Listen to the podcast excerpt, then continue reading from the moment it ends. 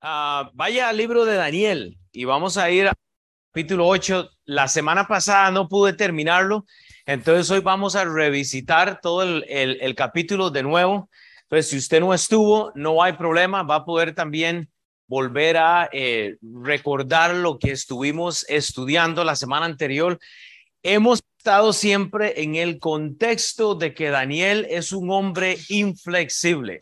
O sea, es una persona inflexible hacia las cosas del mundo y Daniel nos ayuda a nosotros a recordar el carácter que debemos de tener como hombres y como mujeres. El capítulo 8 yo le he puesto como título, digamos, del, del tema de este pasaje, que Daniel es de traductor e intérprete, porque Daniel ha estado sueños y yo sé, si usted es nuevo y no está familiarizado o familiarizada con la Biblia, eh, estamos leyendo Daniel, él está recibiendo sueños, él tiene visiones y Dios le está revelando estas cosas a Daniel. Eh, para nosotros, eh, ya en el Nuevo Testamento, en una nueva dispensación, ya los sueños y las visiones no nos afectan. Si usted sueña con que Dios le dijo algo, no haga caso. Puede ser que usted eh, comió mucha pizza o hamburguesas el día siguiente. Eh, yo estoy seguro que si Dios le va a decir algo, ¿verdad, José? Va a ser por medio de la Biblia y ahí es donde usted encuentra la realmente verdad. Ahora, si usted tiene un sueño y usted siente que Dios le está diciendo algo, yo no le voy a decir no piense de esa manera. O sea, no sé, Dios puede hacer lo que Él quiera. Más sin embargo, yo estoy seguro que con los 66 eh, libros bíblicos, nosotros podemos traducir, interpretar y también llegar a ser estudiantes bíblicos. Y eso es importante. Qué huila más precioso, hombre. Sigue ese chamaco creciendo, ¿verdad? Qué belleza de huila sacaron ustedes, pero vean, impresionante. ¿Y cómo es que se llama? Noah. Noah, qué nombre más bello. Noah, ¿cómo está, papi? Bien. Él dice, a mí hábleme de Jesús hoy. Entonces eso es bueno. Entonces, no, como le digo, no, no se, no se enrede mucho con los sueños y las visiones. Este pasaje es, es en, el, en el capítulo de Daniel. Si usted simplemente lo lee, usted aprende porque es una historia. Entonces, no he sacado muchas referencias porque históricamente hay mucho. Más lo que quiero hacer es eh, tratar de sacar algo práctico. Entonces, vea, eh, en el capítulo 8 de Daniel, lo que usted va a tener es que literalmente del versículo 1 hasta el versículo 8, usualmente se dice que esta profecía ya ocurrió. Y cuando usted lee del capítulo 9 hasta el final, yo decía la semana pasada a los escolares y todo el mundo piensa que esto no ha ocurrido. Entonces yo ahí tengo un problemilla con eso. Hoy voy a explicar el contexto de lo que dije la semana pasada para ya dejarlo claro y vamos a terminar el capítulo 8. Padre Dios, gracias por esta iglesia. Gracias por mis hermanos y hermanas en Cristo. Te doy eh, toda la honra y la gloria por lo que tú haces y así que tú, Padre, eh, puedas ayudarnos a nosotros a ser traductores, intérpretes de la escritura. Pero Padre, lo más importante es ser estudiantes, porque esto es como un círculo. No vamos a poder traducir en el sentido de que no vamos a poder explicarle la Biblia a alguien, no vamos a poder interpretar la Biblia a alguien si, si Padre, no nos convertimos en estudiantes. Que los principios de hoy nos ayudan, Señor, a valorar el aspecto, Señor, de la iglesia. Todo esto en el nombre de Cristo Jesús. Amén. Reinos y reyes es lo que tenemos en el capítulo 8. Hay una lucha por un poder. Daniel 8, versículo 1. Dice la escritura, en el año tercero del reinado del rey Belsasar me apareció una visión a mí, dice Daniel, después de aquella que me había aparecido antes esta es la segunda visión personal que Daniel recibe. Daniel ya había traducido e interpretado sueños a Nabucodonosor y a otros reyes, ¿ok? Esto representa, como dije, un traslapo. Cuando usted lee el capítulo 8, usted está leyendo parte del 4, parte del 5. Ahí va como que, ahí como que se devuelve. Entonces, entienda un poco eso. ¿Qué es lo siguiente, hermanos? Lo que yo quiero que usted entienda de este versículo es que Daniel estaba ya muy familiarizado con lo que era los sueños y las visiones. Entonces, eso es importante. ¿Por qué? Hermanos, porque eh, anteriormente en el capítulo 5, lo que nosotros habíamos visto era que eh, Dios había, había, este, Dios ya había eh, escrito en la pared un mensaje. No, no, bro, eso es algo así para, ¿no? Porque la verdad que eso no, ya, ya no se llegó temprano. Entonces, ya Dios había mandado un mensaje por parte de este, eh, a, Nabucodonosor, donde escribe en el capítulo 5 de la mano este, el mensaje. Entonces, nada más voy a ponerme un momento para. Y entonces, en el versículo 2, continuamos, dice Daniel, vi en visión y cuando la vi, yo estaba en Susa. Entonces, el, el estudiante, el verdadero estudiante, hermanos, en, en, el versículo 2, él da una referencia. Cuando usted, Daniel, escucha que él ve en la visión y él dice, y estaba en Susa, nos está recordando que él está en el, en el Golfo Pérsico, está ya hermanos, el verdadero estudiante necesita dejar a veces algún tipo de referencia y es ahí donde viene el reto en cuanto a que la escritura a veces es necesaria. Dejar nosotros algo escrito en donde nosotros literalmente podemos llegar, buscar como estudiantes. Y dice, y en la capital reineno del reino de la provincia de Elán, vi pues en visión, estando junto al río Ulay. Entonces, el buen traductor, el buen estudiante necesita tomar notas, hermanos. Y eso fue ahí donde me quedé. Daniel nos ha relatado mucho, pero ¿qué es lo que queremos, hermanos? Llegar a entender realmente lo que Dios tiene para nuestras vidas. Cuando usted llega entonces al capítulo 3 y 4, aquí lucha por el pecado, la lucha por el reino, la lucha por el control. Dice, alcé los ojos y miré, y he aquí un cardero que estaba delante y tenía dos cuernos los cuernos representan poder. ¿Por qué? Porque uno de los cuernos dice, y aunque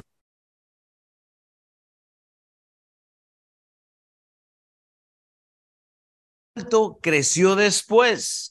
Vi que el carnero hería con los cuernos al poniente, dice al norte.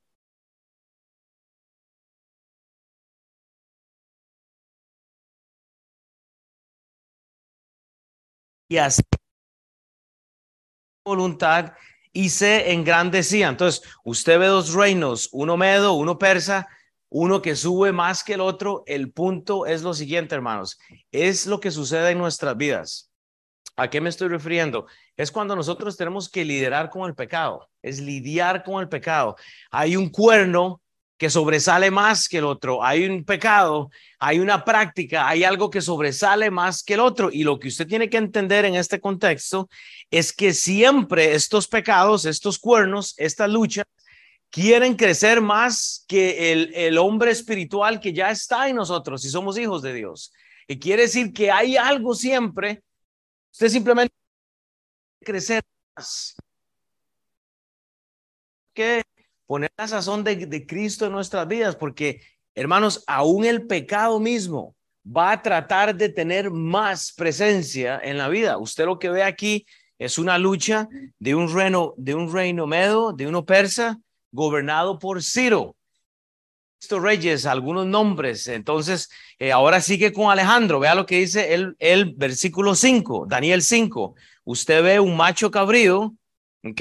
Que representa, eh, eh, que está representado por Alejandro. Y vimos eso, dice, mientras yo consideraba esto, he aquí un macho cabrío venía del lado del poniente sobre la faz de la tierra y dice sin tocar tierra y aquel macho cabrío tenía un cuerno notable. Entonces, esto es simplemente lo que representa para nosotros de nuevo las luchas, los reinos, eh, las distracciones que tenemos, hermanos.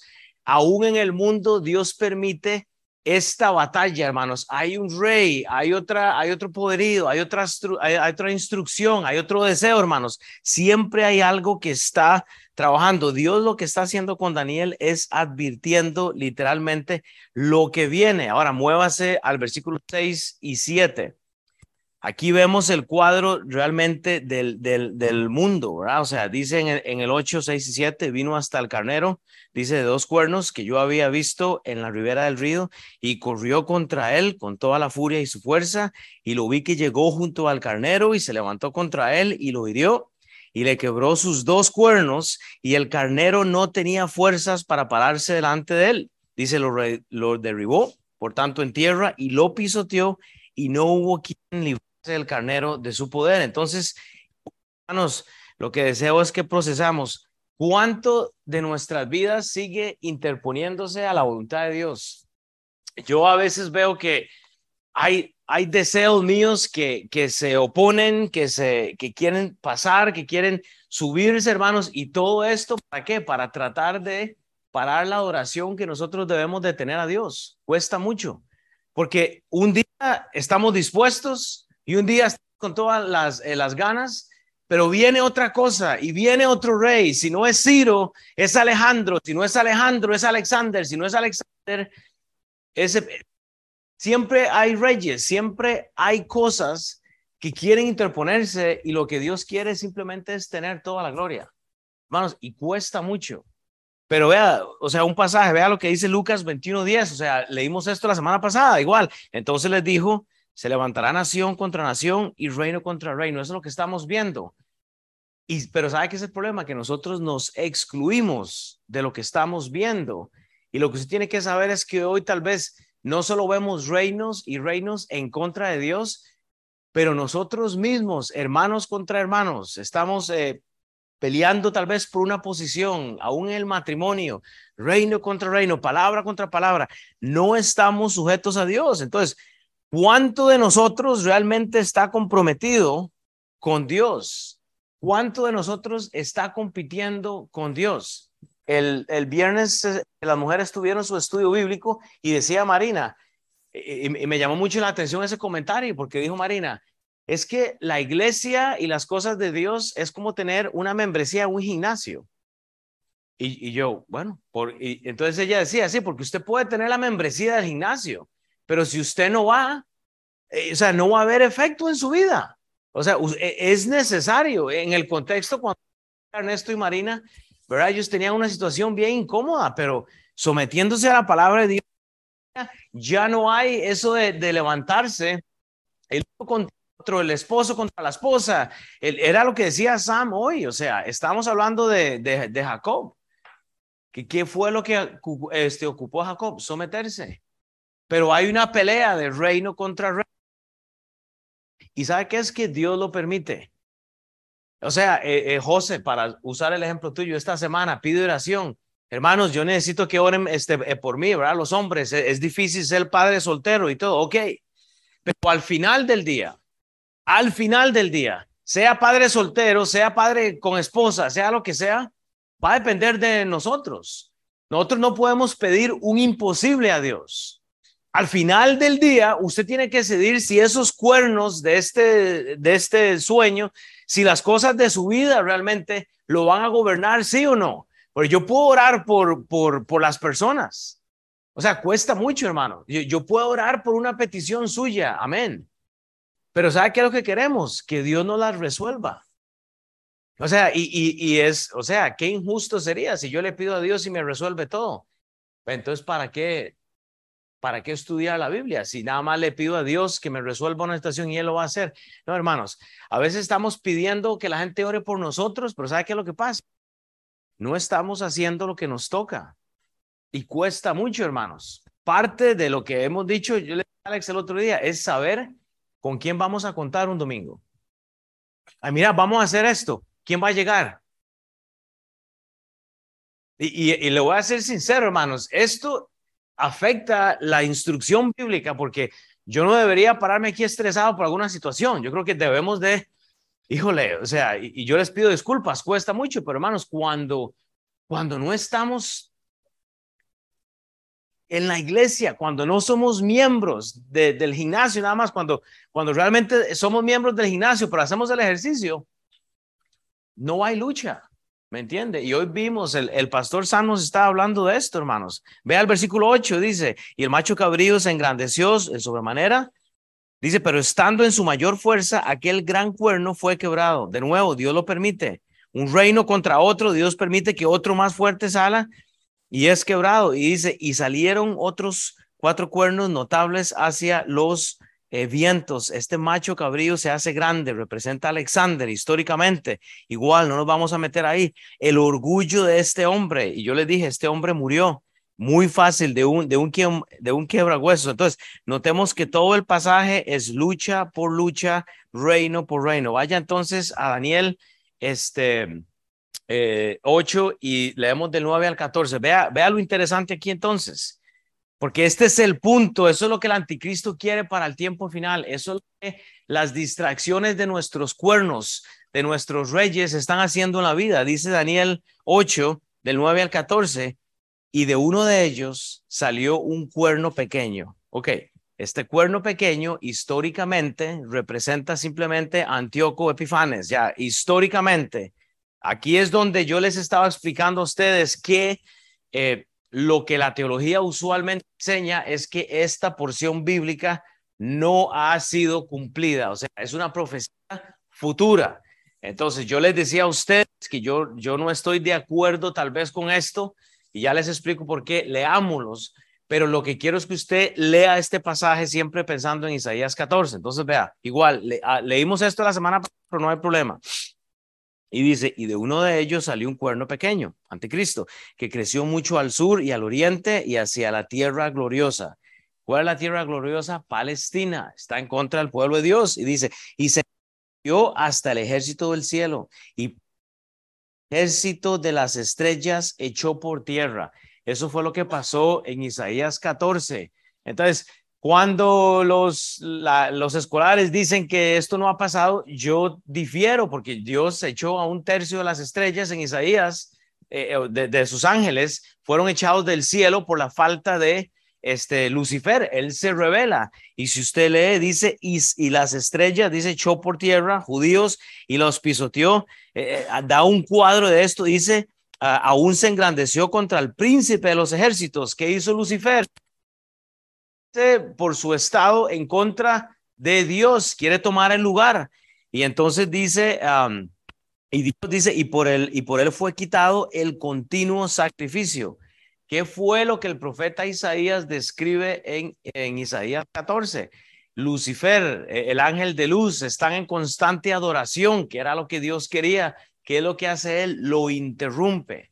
Entonces, él simplemente interrumpe él, esta constante oración, que era lo que hacía el sacrificio de los judíos. Cada mañana, cada ellos hacían un sacrificio, era parte de la estructura que Dios tenía. Eso, Satanás está en contra de eso. Y dice, y el lugar de su santuario fue echado por tierra. Lucifer dice, y a causa de la prevaricación le fue entregado el ejército. O sea, Lucifer se le entrega eh, ese ejército, ese tercio de ángeles, junto con el continuo sacrificio, es la oración continua, y echó por tierra la verdad e hizo cuanto quiso y prosperó. ¿Qué es lo que usted ve en el reino de Satanás en estos días? ¿A quién le pertenece este mundo? A Satanás. ¿Me entiende? Dios está dejando que, que la gente construya, haga, pero ¿sabe qué es lo que pasa? Dios literalmente va a venir a eh, juzgar todo esto. Pero vea lo que pasa entonces. Dios nos da albedrío, lea el versículo 13. Entonces oí a un santo que hablaba y a otro de los santos preguntó a aquel que hablaba, ¿hasta cuánto durará la visión del continuo sacrificio y la prevaricación asolada, entregando el santuario y el ejército para ser eh, pisoteados? Y él dijo, hasta dos mil trescientas tardes y mañanas luego el santuario será purificado. Entonces, si usted puede comparar esto, Isaías 14, yo le recomiendo, o sea, es muy interesante. Ahora, yo quiero que usted vaya a su Biblia a segunda de Crónicas. Ok, simplemente para que usted vea cómo realmente ve Dios la revelación en el hombre. Esa es una historia práctica que nos ayuda, pero que usted se vea acá Hermanos, aquí usted lo que tiene es un rey llamado Osías en Segunda de Crónicas, capítulo 30. Pantalla. Hermanos, hay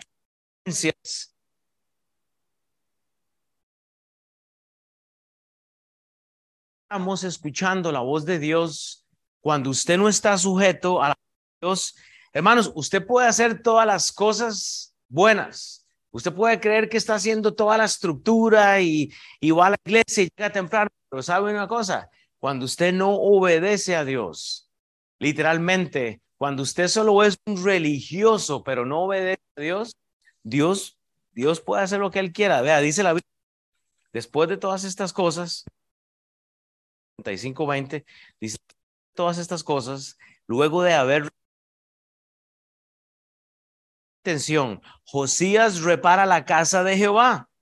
Dice, Necao, rey de Egipto, subió en Carquemis junto al Éufrates y salió Osías. Necao le envió mensajeros diciendo, ¿qué tengo yo contigo, rey de Judá? Vengo contra ti hoy, sino contra la casa que me hace guerra y Dios me ha dicho que me apresure.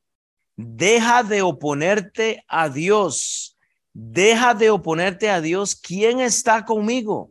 No sea que Él te destruya. Hermanos, vamos una pausa. ¿Cómo nos cuesta oponernos a las cosas de Dios, hermanos? O sea, ¿cuánto hacemos nosotros esto? O sea, usted sabe, el, igual el viernes hablábamos de esto. Sabemos que el viernes el, momento donde nos reunimos en la iglesia, las mujeres hablando, que está cuidando con los niños abajo, pero digo, y estamos hablando de, de esto de la iglesia, ahora Tere invitó a alguien y qué difícil, pero yo le decía a Tere, nosotros tenemos que preparar el domingo desde el viernes, porque si, si ponemos todas estas cosas para que se interpongan entre lo que vamos a hacer el domingo, pues no vamos a llegar a la iglesia. Y, Dios está pendiente. Ahora, yo no digo que nos va a matar, ¿verdad? Por faltar un domingo o algo, pero hay mucho. Se interpone en la voluntad de Dios.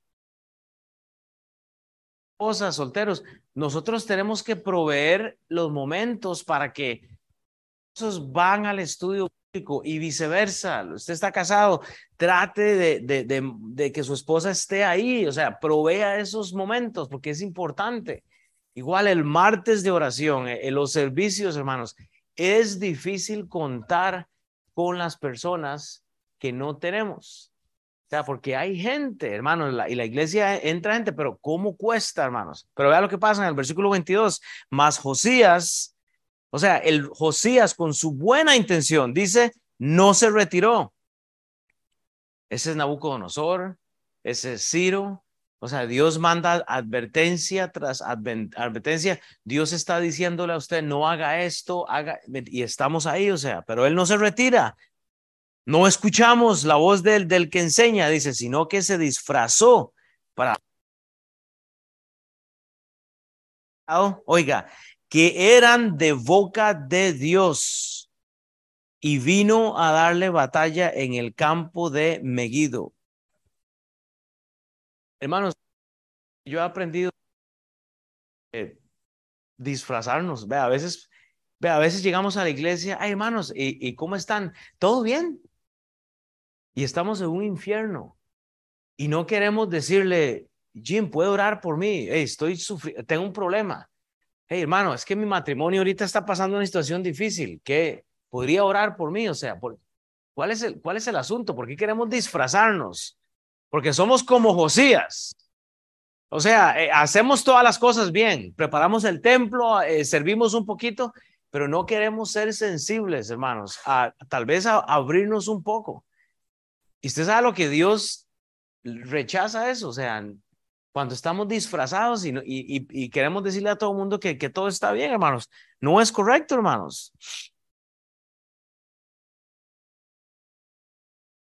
Es, muy triste, hermanos, pero vean todo lo que pasa.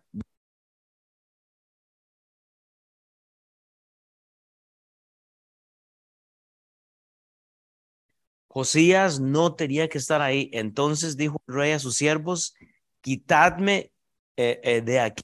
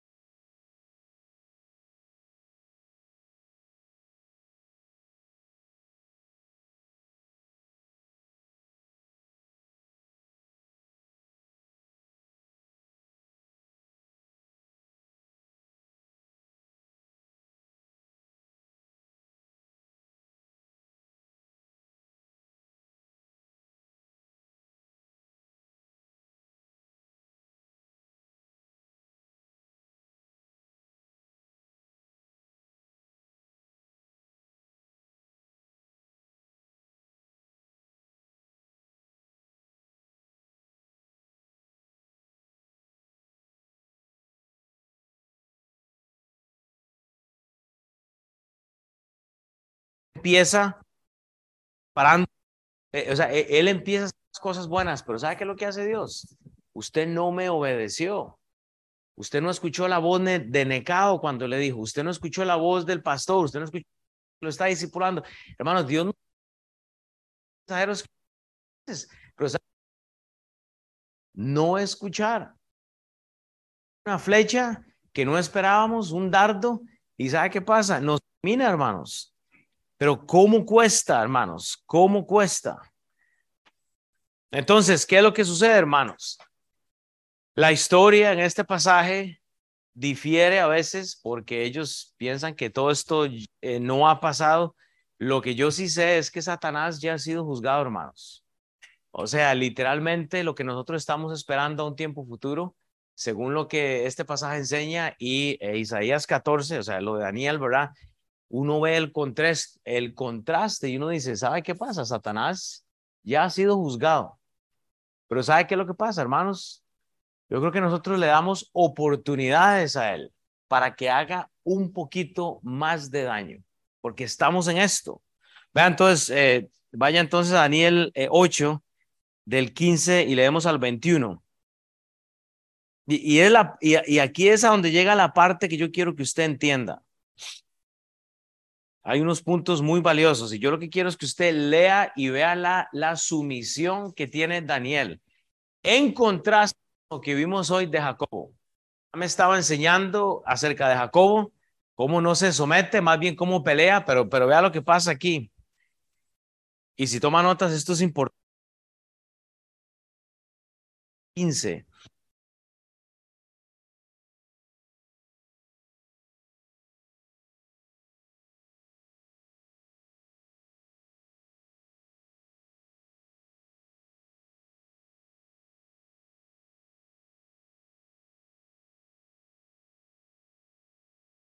Enseñable.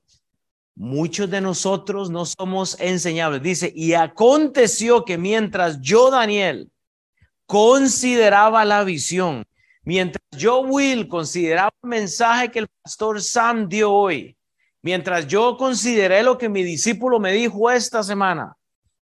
Punto número uno, él es enseñable, pero vea lo que pasa. Y procuraba comprenderla. Punto número dos, hermanos, Daniel está haciendo su tarea. ¿Qué es lo que hace Daniel? Procura comprenderla. Procura con diligencia presentarte a Dios aprobado como obrero que usa, dice que usted tiene que usar la palabra de Dios, hermanos. Es lo que habla Timoteo. Daniel está haciendo su tarea. Y yo lo voy a seguir diciendo siempre. Ni el mejor mensaje de Sam, ni, ni Mauricio, ni Alex, ni yo, ni Chava, ni el hermanos, no hay un mejor mensaje que pueda cambiar su vida, sino la relación que usted va a que usted tiene que desarrollar con Dios. Usted puede ser expuesto a los mejores teólogos, pastores, a los mejores mensajes que usted quiera, pero hermano, si usted no hace su tarea personal, si usted no está teniendo su devocional con Dios, haciendo su tarea, hermano, no va a pasar nada, porque yo siempre lo he dicho, el mejor mensaje mío no va a convencer absolutamente a nadie. Ese mensaje que hoy Dios sabe, no va a convencer a nadie, hermanos. ¿Saben por qué? Porque no estamos cultivando y teniendo una relación con Dios. Y dice, he aquí. Entonces Daniel hace su tarea dice, he aquí se puso delante de mí uno con apariencia de hombre. Daniel está siendo sensible, hermanos. Daniel está siendo sensible. Entonces, él es enseñable, hace la tarea, pero ¿qué es sensible? ¿Qué nota él? Ok.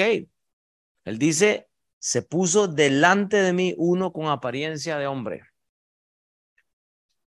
Daniel, hermanos, está prestando atención a realmente estos ángeles. Yo mencioné la semana anterior los últimos hombres, eh, los, los únicos hombres que fueron redimidos fue Enoch y Elías, ellos fueron raptados.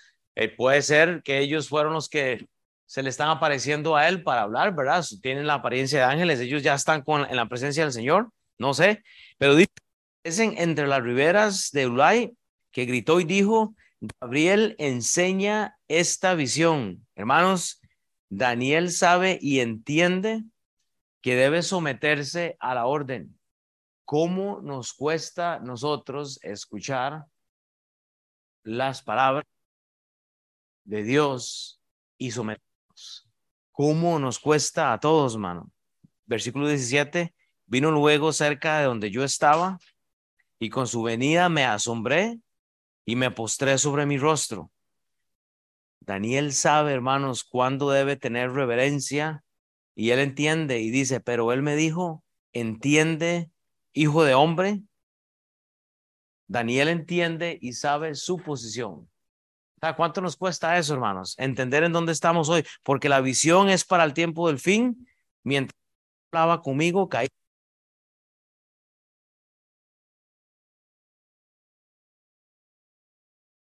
ok, esto no lo voy a entender. Y él me tocó estar en pie y dijo, ha de venir al fin de la ira, dice, porque eso es para el tiempo del fin. El carnero que viste a dos cuernos, estos son los reyes. El macho cabrío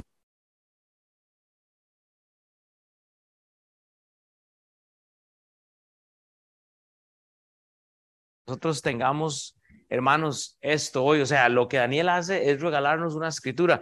Es lo que yo le he dicho, hermanos. El verdadero traductor e intérprete bíblico está tomando notas para buscar a quién puede invertir. Esto fue lo que me dio Dios. Esto, fue lo que yo recibí esta mañana. ¿Qué es lo que le puedo dar a la persona siguiente, hermanos? Acá usted tiene mucho. La pregunta es, ¿vamos a ser nosotros enseñables? ¿Sí o no? ¿Vamos a realmente tener la actitud del estudiante, sí o no? Dice en el versículo 22 del mismo capítulo 8, y en cuanto al cuerno que fue quebrado y sucedieron cuatro en su lugar, dice, significa que cuatro reinos se levantarán de esa nación, aunque no con la fuerza de él. Y al fin del reinado de estos, cuando los transgresores lleguen al colmo, se levantará un rey altivo de rostro y entendido en enigmas. Eso representa a Antíoco Epífanes ahí en la historia. Igual es un cuadro del anticristo. Por eso pienso que esto ya sucedió, o sea, literalmente, aunque lo que estamos esperando ahorita es simplemente que el anticristo va a ser liberado, va a ser juzgado, ya, ya él perdió la batalla. ¿Por qué? Que Dios venció a la muerte. ya entonces lo que toca es que él sea juzgado. Dice 24, y su poder se fortalecerá, mas no con fuerza propia, y causará grandes ruinas y destruirá a los fuertes y al pueblo de los santos. Con su sagacidad hará prosperar, dice eh, el pueblo de los santos, eh, y hará prosperar el engaño en su mano, y en su corazón se, se engrandecerá y sin aviso destruirá a muchos y se levantará contra el príncipe de los príncipes, pero será quebrantado, aunque no Y vea, el punto de todo esto, ¿sabe qué es? Que aunque nosotros, hermanos, no queramos a veces entender todo, estamos, yo creo que nosotros estamos como el rey Josías. Entendemos que tenemos que hacer muchas cosas. Nosotros entendemos que tenemos que hacer, eh, tal vez ir a la iglesia y servir y hacer, pero hermanos, no le estamos obedeciendo a Dios. Y ahí la parte que nos estamos perdiendo. Vea lo que dice el libro de Números 4.16. Y, y hay tres pasajes que, quiero que, que usted lea, pero hermanos, usted sabe que tanto para Dios es importante la estructura como la obediencia. Hermanos, el rey Josías entendió la estructura, pero ¿sabe qué no hizo Josías? Ser práctico, entender y hacer lo que era eh, práctico. Dice eh, números 4.16, pero a cargo de Eleazar, hijo del sacerdote Aarón, estará el aceite del alumbrado, el incienso aromático, la ofrenda continua y el aceite de la unción, el cargo de todo el tabernáculo y de todo lo que está en él, del santuario y los utensilios. Dios está dando eh, instrucciones de cómo llevar el arca, de cómo manejarse en el templo de Dios. Y hermanos, para Dios todo esto es importante. Él dice, usted va a hacer esto, usted va a hacer el otro. O sea, la estructura es importante, pero ¿qué es lo que pasa en el libro de Samuel? Están transportando el arca, van en un, puro baile, en un puro, eh, y Dios dice, no toquen el arca. ¿Qué es lo que hace alguien? Toca el arca. ¿Qué es lo que pasa? Muere inmediatamente. El contraste que quiero decirle hoy es que, hermanos, Daniel no solo entiende la estructura, pero él lo que hace en este capítulo, él se sujeta, él dice, bueno, me aparecen dos varones con, como con forma de ángeles y me, o, o, de hombre, pues voy a escuchar lo que me están diciendo porque es para mí. 28, 24. Conforme a esto ofreceréis cada uno de los siete días, oiga las se ofrecerá además del holocausto continuo su libación. Repito, el deseo de Dios es la adoración continua. Pero si nosotros nos oponemos y pensamos que somos más limpios que el mismo suelo, porque cuando ellos transportan el arca de Dios, el arca y pone su mano porque no el suelo, que se va a caer el arca, ¿qué es lo que pasa? Él dice, mi mano es más limpia que el suelo, voy a ayudarle a Dios. Y Dios dice, oh, y lo mata, él muere ahí mismo. Es la obediencia, hermanos, tanto para Dios la, la estructura es importante, tanto como la práctica. Es nuestro trabajo ser traductores, intérpretes, pero también estudiantes. Y el estudiante es importante. Hermanos, no hagamos Dios se encienda con nosotros Antiguo Testamento, porque yo siempre lo he dicho, ya estuviéramos muertos ahorita, o sea, principios, números 29, 6, además del holocausto del mes y su ofrenda, y holocausto y su sus libaciones conforme a su ley.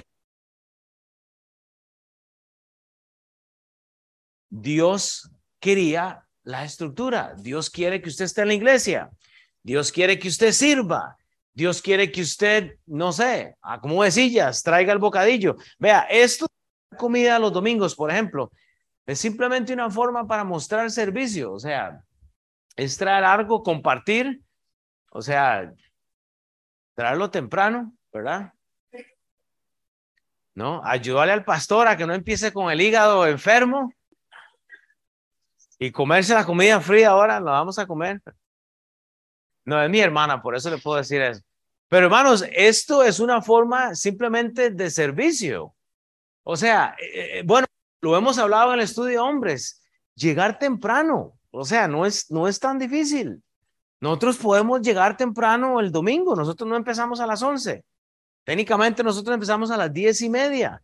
Pero vea, vea, entiéndame una cosa, cuando uno, y, lo voy a decir porque a mí me cuesta mucho, hermanos, cuando, cuando ya uno abre la Biblia y cuando uno comienza, vean, hoy empecé hecho un desastre, o sea, ¿me entiende? Cuesta mucho cuando hay distracciones y cuando empiezan, o sea, hay que considerar todo porque solo que se para y abre la palabra de Dios y trata de, de enseñar algo, sabe San está eh, luchando, vaya al servicio antes, no me distraigan, se levanta la gente, se va, se cuesta mucho. Entonces, todo esto, hermanos, es, es, el, es la estructura. O sea, es, e, es, lo que representa eh, este, números, que Dios quiere orden. O sea, Sam pone una estructura. O sea, ustedes se reúnen aquí, pasamos, pero hermanos, si no estamos a tiempo, no sabemos con quién contamos. Ahora, no, no, no se molesten. Yo sé que nos cuesta, a hijos, eh, eh, ¿verdad? O sea, pero la obediencia al fin, o sea, todo esto de la estructura es, es genial. Pregunta es, ¿qué tal con la obediencia nuestra? Ya cuando nadie nos ve, ya cuando no estamos en la iglesia, hermanos, ahí es a donde tenemos que realmente considerar, hermanos, para Dios todas las, las eh, instrucciones son claves, pero al final del día, todo está en, en el regazo suyo. Eh, eh, o sea, ¿qué es lo que va a hacer usted cuando Dios le pide obediencia? Cuando la Biblia habla de algo que no tiene que hacer. Cuando Dios nos manda, hermanos, a estar con hermanos y hermanas en Cristo, es, es importante.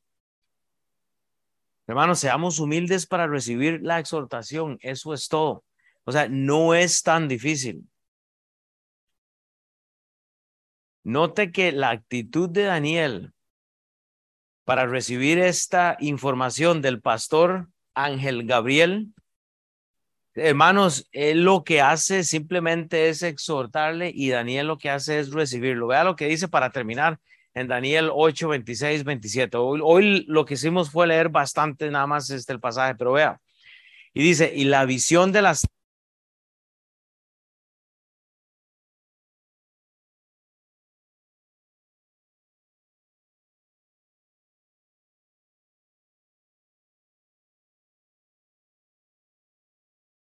instrucción y simplemente la guarda, la escribe, trata de, ver el significado y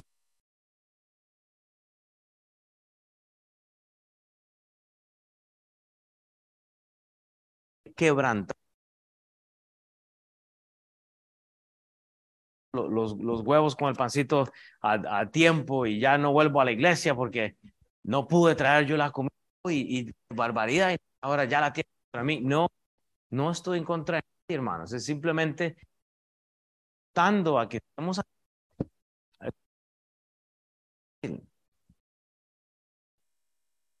él queda encantado y estuvo enfermo algunos días. O sea, hay que ser sensibles, hermanos. Daniel reconoce su, su estado y, y se humilla y estuvo enfermo algunos días. Y cuando convalecí, o sea, él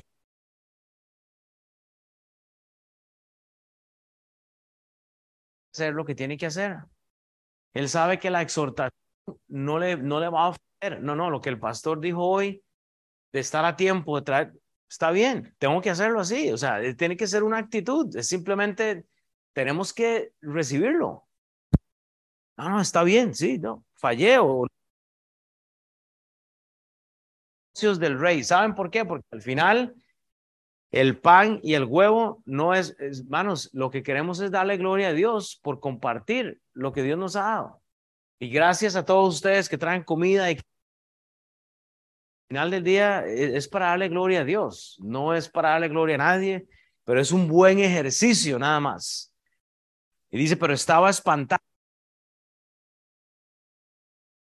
¿Sabe qué es una cosa? Daniel reconoce la limitación que él tiene. Y él dice, no, estoy limitado y no lo entiendo, no, no sé por qué se dijo así, no, pero lo voy a entender, o sea, ¿me entiende? Vea, vea lo que dice Mateo 4. Pero si nosotros, nosotros tenemos toda la Biblia hoy, Daniel no, no, no tenía nada de esto. Eh, Daniel no tenía todo y Daniel está recibiendo y lo que tenemos es, es ahora un, este Mateo 24 dice, más el que persevere hasta el final, este será salvo y será predicado este evangelio del reino en todo el mundo para testimonio a todas las naciones. Y entonces vendrá el fin.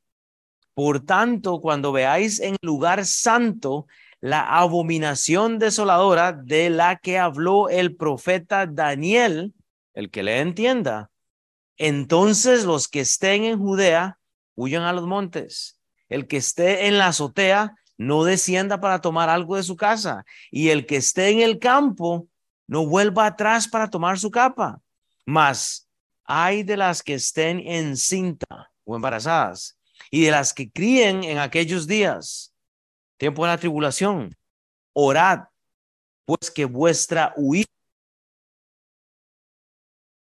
ni en día de reposo habrá oiga, pueblo judío, o sea, no, no, no, no, no confunda.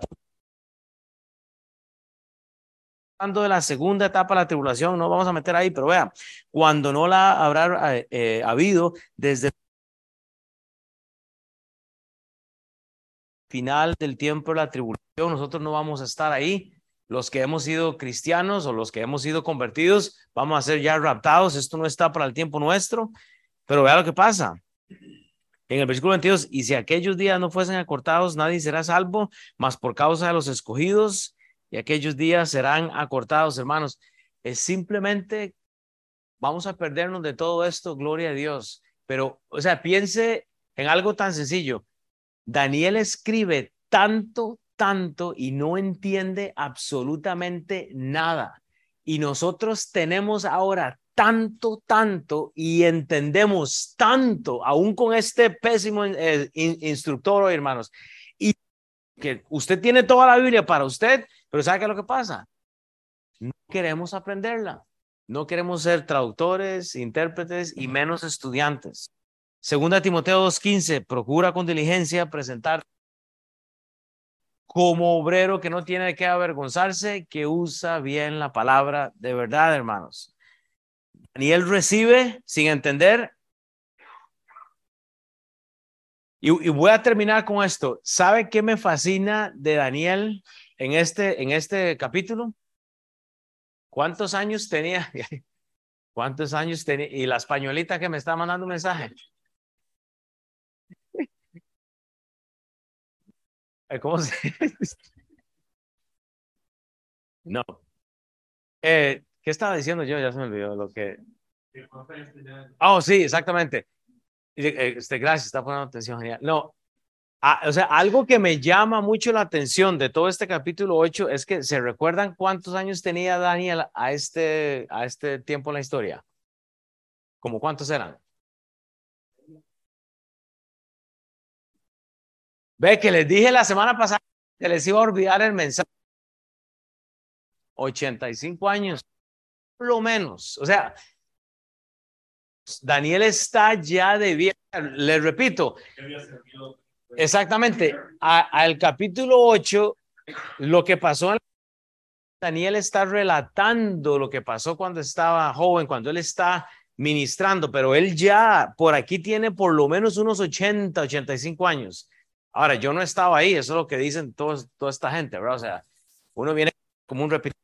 Lo prefiero que el principio es bonito. Voy a terminar con este versículo.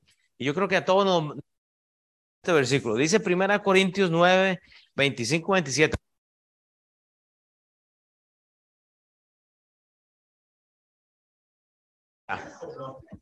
Como es mi hermana, esquito, así que no hay...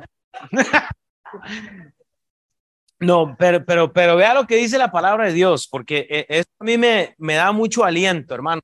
Solo Corintios 9, 27. Eh, y aquí es donde yo quiero hablar de, de, de Jim, tal vez, pero, pero vea esto, y de Katy. Dice, todo aquel que lucha, de todo se abstiene. Ellos a la verdad para recibir corona corruptiva. Dando por puestos y todo, o sea, Pablo dice, hey, o sea, eso está bien, ¿verdad? O sea, estamos luchando un puesto, un aumento, qué sé yo, y, van a recibir un premio, un aumento, o sea, algo, no sé. Pero nosotros, una corruptible, o sea, nosotros vamos a recibir cuando estamos luchando por lo espiritual, que no, o sea, una corona, hay cinco tipos de coronas en el cielo, vamos a tener eh, recompensa por lo que hacemos. Llevamos a Cristo, hay, hay una corona en particular, e, etcétera. Pero vea el 26, sí que yo de esta manera corro, me conduzco, yo de esta manera